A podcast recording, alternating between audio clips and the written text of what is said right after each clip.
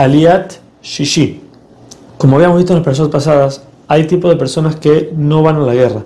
Esas son las que comprometen a una mujer, plantan un viñedo o construyen una casa. Estas personas no van a la guerra, es cierto, pero por otro lado tienen que quedarse en el campamento, ayudar, traer comida, agua, arreglar, arreglar los caminos para la gente que está peleando. Por otro lado tenemos otra categoría que son lo que la persona nos está diciendo ahorita, es la gente que ya, la persona que ya se casó, no solamente comprometió, la persona que ya inauguró su casa o que ya cosechó su viñedo. Esta gente del todo no va a la guerra, sino que se queda en su casa disfrutando de lo que Akadosh le mandó. Después la Torah nos habla ahorita de cuando una persona presta plata y quiere que le dé una garantía para poder garantizar el, pago.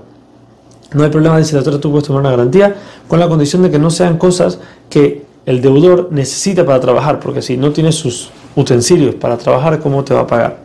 Después tenemos un caso de una persona que secuestra a otra.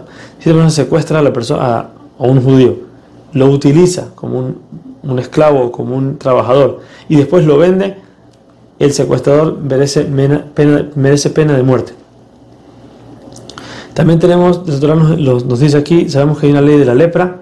La persona cuando tiene lepra tiene que cuidarse, tiene que salir del campamento, según lo que el Cohen le diga. Aquí la Torah nos, dice que no tiene que tener cuidado, hay una prohibición de arrancarse la lepra. Por más de que la lepra puede ser una roncha, una, una costra, no tiene prohibición de arrancársela. Y por eso la Torah nos dice, uno tiene que recordarse lo que Hashem le hizo a Miriam, porque, porque a Miriam, al Miriam hablar la sonará, por eso le cayó la lepra. Entonces, si una persona se cuida de eso, no va a llegar a tener lepra. Por último, la Torah nos dice que si una persona quiere tener una garantía, pero no en el momento del préstamo, después, la persona no le pagó, quiero, ok, dame, dame algo como una garantía de que yo sé que me vas a pagar. En ese momento, dice la Torah, si la persona que le estás quitando la ropa o el utensilio es una persona pobre, entonces se lo puedes quitar pero tienes que devolvérselo cuando lo necesita. Por eso, si es un utensilio que se usa en la noche, por ejemplo, una manta, un colchón, una almohada, una pijama, entonces tomas la garantía en el día y antes de que llegue la noche se lo devuelves. El día siguiente, él te lo da.